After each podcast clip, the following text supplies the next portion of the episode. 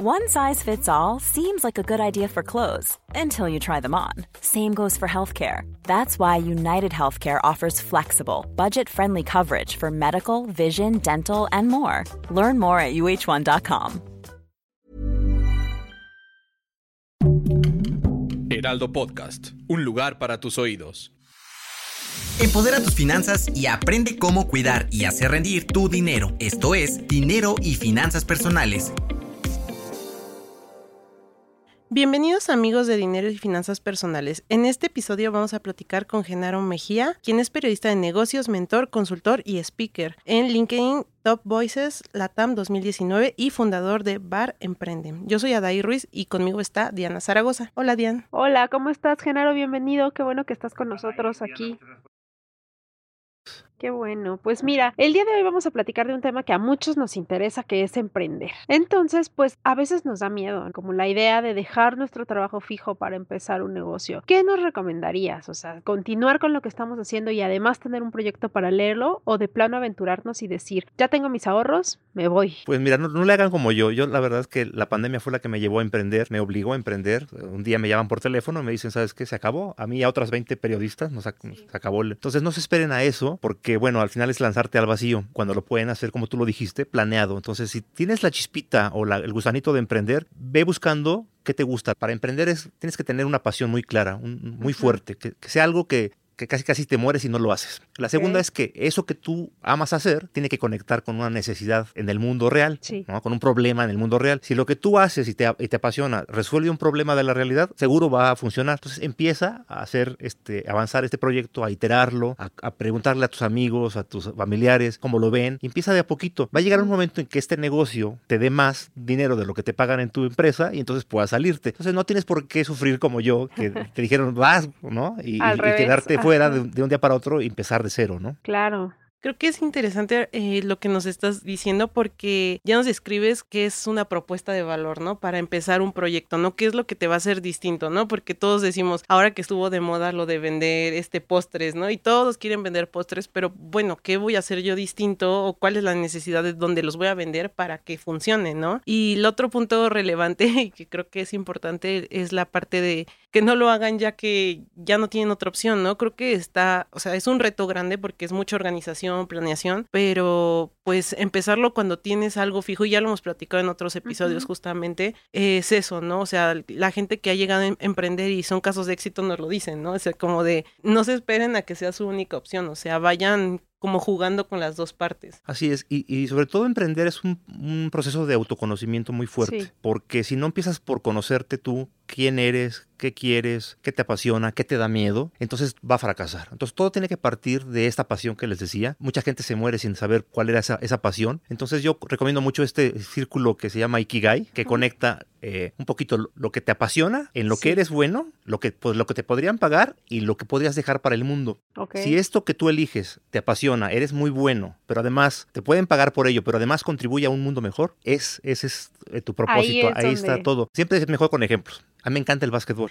Me encanta, me apasiona el básquetbol. Número uno, check. Número dos, soy bueno, soy una papa, una papa con patas. No me, no me, no, me sale. Entonces ahí atache, ya no puedo continuar. Pero por ejemplo, me gusta contar historias. Me apasiona contar historias. Check. Soy bueno en eso, soy muy bueno en eso. Check dos. ¿Me pueden pagar por eso? Check tres. Esto puede dejar un mundo mejor. Check cuatro. Ahí está. Y en eso me enfoco. Y, todo mi trabajo actual como emprendedor tiene que ver en torno a, a, contar historias de diferentes formatos y en diferentes canales, ¿no? Claro, como hiciste toda este análisis, valoración y bueno, llegaste a la conclusión al objetivo y bueno, ahora emprendes de eso que te apasiona en la vida. Exactamente. Creo que eso es lo más importante, porque también muchas veces eh, nos ponemos como esta idea que decía Ada, ¿no? Pues quiero vender postres. Sí, a lo mejor me salen muy ricos, le gustan a mi mamá, a mis hermanos, pero de ahí en fuera al mundo exterior, quién sabe si sean tan buenos. Entonces pensar como un tanto esto. También me lleva como mucho a este amor por las mascotas que todos tenemos hoy en día, ¿no? O sea, sí, yo amo a mi perro, me encanta pasar tiempo con él y estar ahí, pero eso no quiere decir que voy a ser buena teniendo eh, una estética canina o siendo paseadora de perros, ¿no? Entonces sí es como importante analizar todo esto que nos decías. Ahora, otra cosa que me gustaría preguntarte tiene mucho que ver con esta parte personal, como decías, eh, la tolerancia a la frustración. Obviamente, si tú vienes de un empleado donde eres asalariado, te pagan cada quincena, cada mes, ¿cómo le haces cuando ya dices, bueno, voy a emprender y cómo me organizo? ¿Qué es lo primero que tengo que hacer? Híjole, Diana, ese es un temazo, porque sí, efectivamente emprender un negocio no es para todos, ni para todas. Sí. Em, se necesita panza yo le llamo así, panza, porque es un día te va mal y otro día peor y otro día terrible peor y luego no sabes en, adelante qué va a pasar, ¿no? Sí. Eh, aquí no hay seguridad. De hecho, en realidad no tenemos certeza. Ya la, pandemia nos demostró que no hay certeza de nada, ¿no? Que un día para otro cambian las cosas. Pero emprender es eso, es una aventura en la que no tienes certeza porque no hay quincena, no hay vacaciones pagadas, no hay aguinaldos, no hay nada. Todo lo construyes todos los días, todos los días. Y eso requiere panza. O sea, requiere que tengas cierta piel gruesa a la frustración.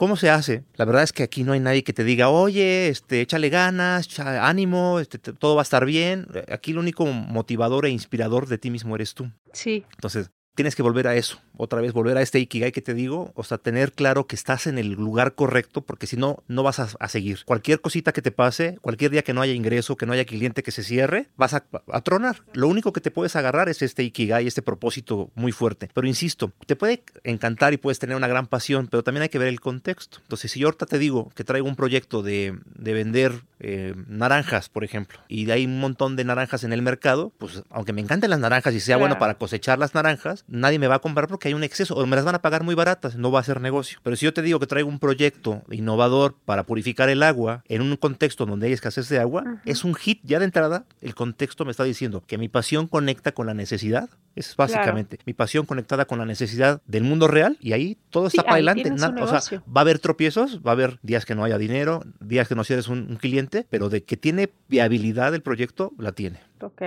Sí, y también creo que lo último que mencionas es interesante y me gustaría también como ligarlo al tema justo del dinero, ¿no? Eh, ¿Cuál es ese reto? ¿No? O sea, decir, o sea, cuánto debo invertir o, cómo hacerle, ¿no? Porque hay muchos que justo dicen, es que no me alcanza, ¿cómo voy a empezar a, crear un negocio si no tengo, si ni para mi día a día, ¿no? Sí, las finanzas personales en este caso se vuelven, digamos, de vida o muerte. Ya no es como para tu casa, pues si no, lo, no te organizas, pues no tienes para llegar al, final de quincena y tienes que pedir para prestado para el gasto. Acá es, no solo no te alcanza para tu familia, no te alcanza para el negocio. Entonces acá todo es planeación, pero más que otra cosa, más que ponerte metas, se trata de hábitos. O sea, el emprendedor tiene que tener hábitos. O sea, mucha gente piensa que el emprendedor sí es un cuate loco acá, este, que parece que se fumó algo y trae unas ideas bien padres y es innovador y no sé qué. Sí, pero este emprendedor tiene que tener hábitos. Yo creo que la diferencia de un emprendedor exitoso al respecto es el hábito. Y en el dinero es, el hábito lo es todo. Porque tú puedes decir, tengo la meta de ingresar tanta lana de aquí a, a seis meses y voy a ahorrar tanta lana de ese ingreso. Ok, ese es un plan. Y puedes tener un plan a seis meses, a un año, a cinco años. Pero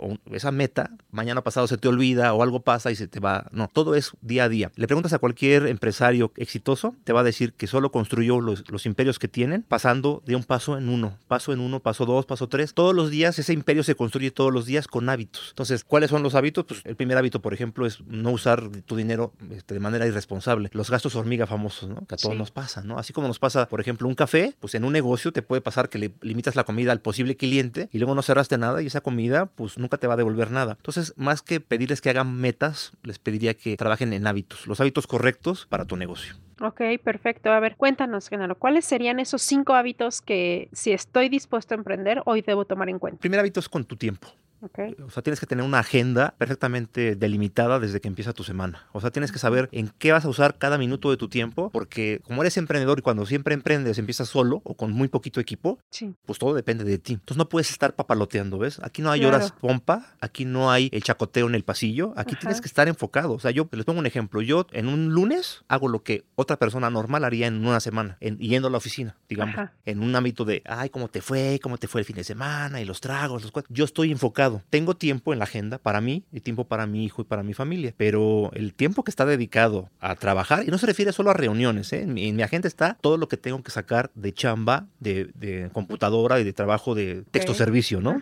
O sea, todo está planeado y, tengo que llegar a eso. Si no lo logro, ya valió gorro. Si el lunes no logro mis metas de ese lunes, ya el martes ya valió y se va al fin de semana y no voy a terminar. Voy a quedar mal con un cliente, ese cliente va a quedar enojado, no me va a volver a contratar y de ahí para atrás todo. Entonces, primera, ¿qué haces con tu tiempo? Hábito fundamental. Segunda cosa, ¿de qué te alimentas? El hábito de, de la alimentación y aquí voy a la alimentación no solo física, sobre todo mental y emocional. Sí un emprendedor enfrenta de por sí todos los días muchos problemas. Si tú además le llenas la cabecita de más problemas, porque existen, ¿no? O sea, si existe la guerra, existe la escasez de agua, la delincuencia, las mujeres eh, violentadas, todo esto existe. Pero si tú llenas tu cabecita de eso, pues te vas a poner a llorar. O sea, no hay ningún ser humano. One size fits all seemed like a good idea for clothes. Nice dress. Uh, it's a it's a t-shirt. Until you tried it on. Same goes for your healthcare. That's why United Healthcare offers a variety of flexible, budget friendly coverage for medical, vision, dental, and more. So, whether you're between jobs, coming off a parent's plan, or even missed open enrollment, you can find the plan that fits you best. Find out more about United Healthcare coverage at uh1.com. That's uh1.com.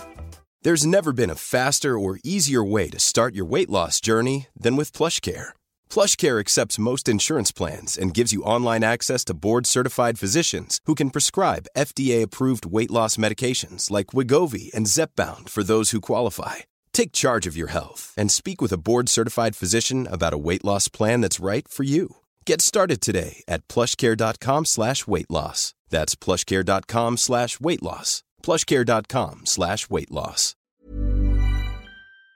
En el mundo que le pongas basura en la cabeza y te dé oro. Entonces tienes que alimentarte de cosas positivas y propositivas que alimenten tu espíritu y tu, y tu mente. Pues hay podcasts, hay libros, hay revistas, hay poco contenido, la verdad, en el mundo, muy poco contenido propositivo y positivo. Pero yo no les digo que se junten a los únicos a los optimistas nada más porque sí. Hay que leer cosas eh, argumentadas, con investigación, que los hay, y, le, y escuchar podcasts que valga la pena, que te alimenten. Porque si tú ves un mundo negativo, yo les diría, por ejemplo, el mundo que ustedes eh, los en la mañana cuando se despiertan, ¿es positivo o es negativo? ¿Está todo la fregada o es un mundo positivo donde puedes crear y construir? Ya desde ahí tiene que ver con qué te alimentas. Claro, que estás Entonces, eso es fundamental. Tres, eh, el hábito de con quién te juntas te dicen, si estás juntándote con alguien que fuma, cuatro gentes que fuman, tarde o temprano vas a fumar tú también. Eso es fundamental. Es triste, pero en el camino vas dejando gente que son tus amigos y los quieres, ¿eh?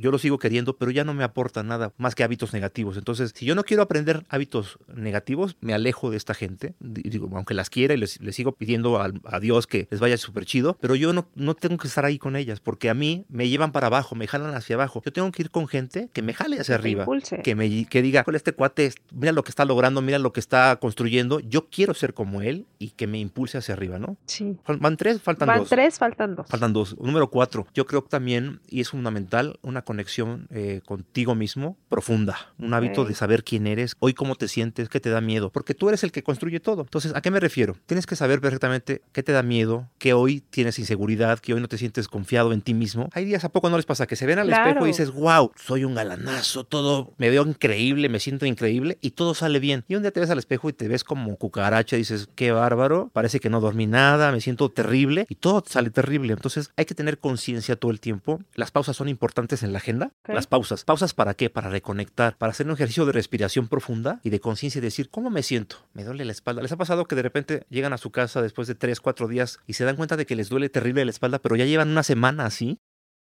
Claro. Pero que no se habían dado cuenta porque estaban en friega con el estrés al tope. Entonces, tiempo para ustedes, para tomar conciencia de cómo estoy, cómo me siento hoy y cómo puedo dar hoy lo mejor de mí en el día. Y la número cinco, y ya sé que digo, soy periodista y va a sonar como absurdo, pero la conexión con lo divino, la conexión espiritual. Y no me refiero a Dios precisamente, pues alguien quien se acerca a Dios con una religión. Yo me refiero a otra cosa más, más grande, que es somos todos juntos, los seres humanos y los seres vivos, las plantas, los animales, las estrellas, los planetas, somos más fuertes todos juntos, somos parte de algo más grande. Somos una pequeña pedacito de arena en el mar, eso es lo que somos. Si te das conciencia de que tú solito no vas a poder llegar a nada. Necesitas tener la conciencia de que todo lo que tú hagas contribuye o destruye lo que el mundo está construyendo, pero también lo que el mundo hace te toca a ti. Entonces también, aunque la planeación es muy importante y parece absurdo este quinto consejo, el otro hábito es fluye. Fluye y suelta, es decir, no te aferres, porque si algo no, no sale, ya lo intentaste una, dos, tres, es que no es por ahí, suéltalo, ¿no? Yo acabo de dejar un proyecto que amo, que llevo tres años y medio eh, trabajando, que me encantaba hacer, pero si todo me está diciendo que no funciona, que lo que está dejando dinero, lo que está haciendo efectivo es por otro lado, tienes que soltarlo. Lloras, le, berreas, este, cierras el ciclo y adelante. Es decir, no te aferres. Tienes que planear, pero al mismo tiempo tienes que tener la flexibilidad, es el quinto hábito, flexibilidad para soltar.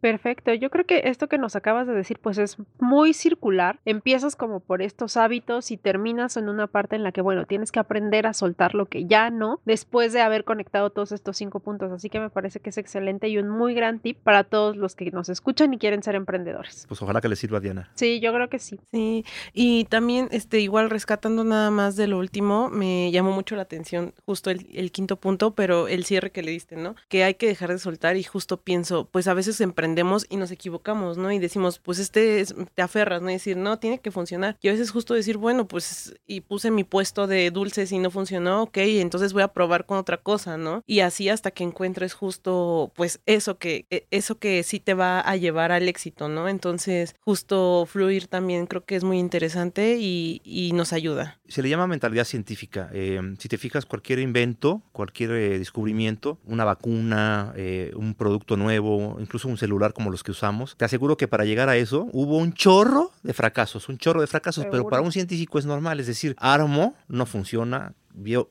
aprendo de lo que no funcionó, le quito, le pongo, lo vuelvo a intentar, no funciona, lo vuelvo a intentar hasta que funciona.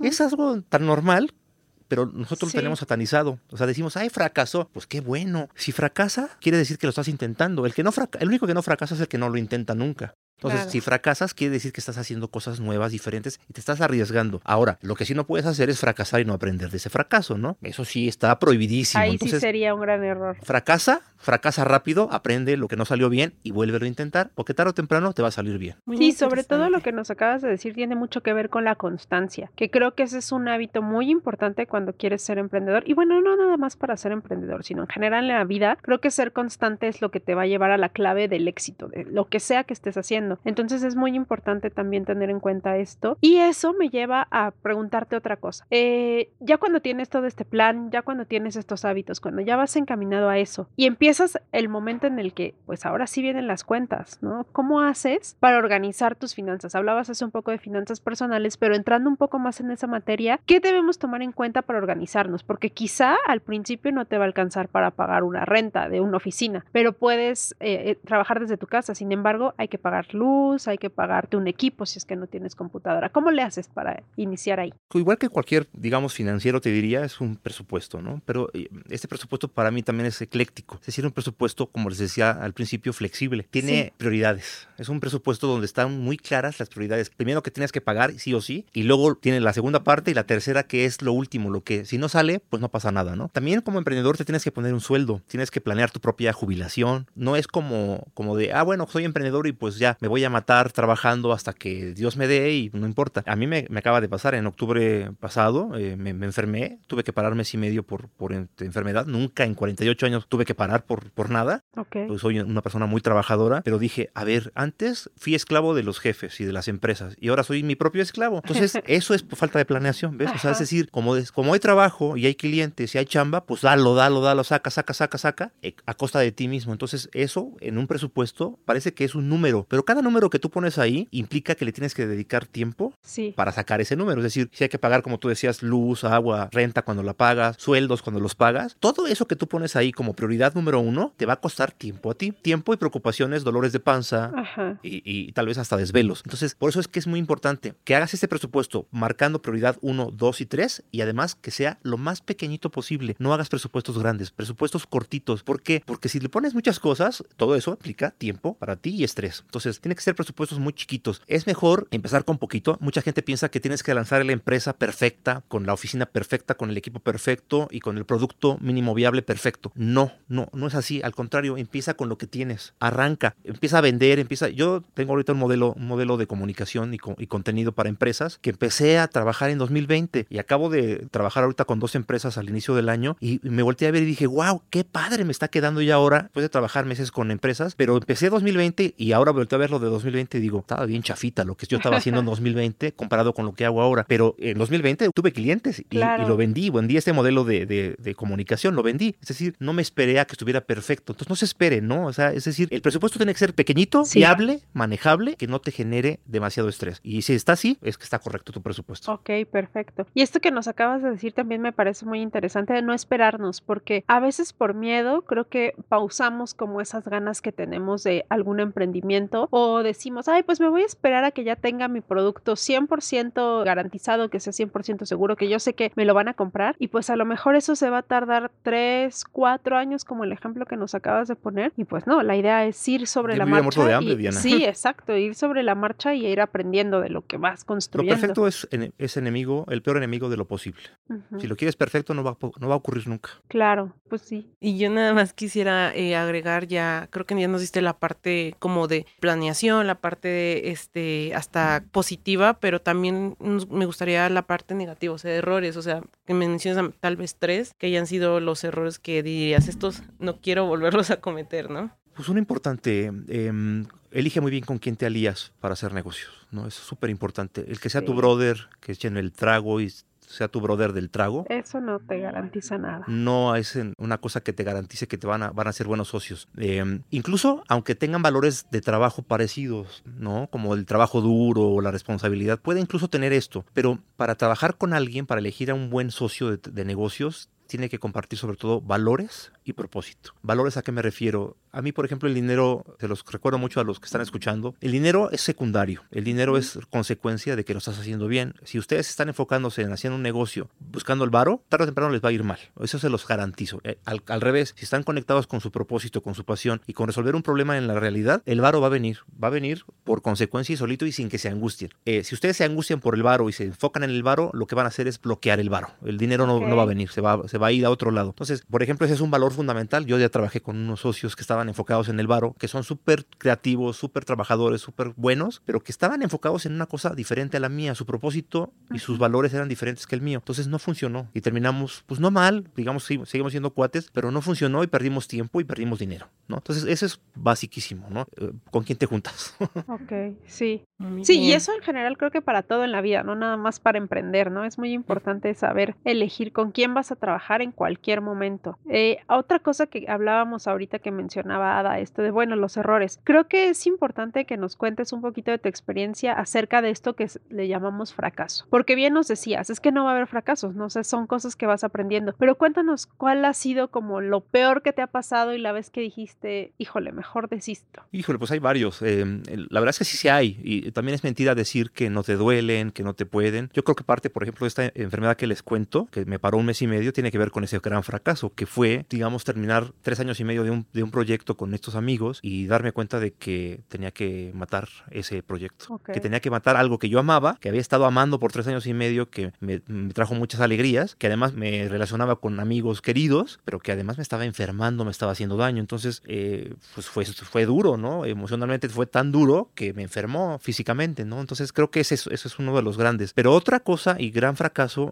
para mí es, te digo, no pensar en ti. O sea, cuando eres emprendedor, todo el mundo ve al emprendedor o al líder como alguien que la sabe todas, que siempre puede, que siempre está como positivo, que siempre está con las pilas hasta arriba. Es mentira, no es mentira. Necesitas recargar, necesitas reconectar con, con lo que te gusta hacer, con tiempo para no hacer nada, con tiempo de descanso. Y ya no, ni siquiera yo como papá de un niño de 5 años, ni como esposo, ni, ni como amigo, ni como hijo de mis papás. Necesitas tiempo para ti, para ti, para ti solito, para leer los libros que te gusta, para caminar por el bosque, para, te digo, para verte una serie que no has podido ver, una película que quieres ver, para verte un partido de básquet que a mí me encanta. O sea, tiempo para ti. Si no haces eso, tarde o temprano todo se va a ir al carajo. O sea, no hay de otra porque pues, el emprendedor es el origen de todo. Y si el emprendedor no está bien, física, emocional y mentalmente, todo se va a ir al carajo. Sí, es cierto, tienes mucha razón en eso porque a veces en esta idea de lograr un objetivo y de ir hacia algo en concreto, no vemos y no pensamos en nosotros, sino simplemente vamos como hormigas ahí trabajando, trabajando, trabajando y de repente pierdes como ese foco. Sí, eso de las hormigas está muy bien, Diana, porque ah. eso no solo aplica para el empleado, aplica para el emprendedor igualito, ¿eh?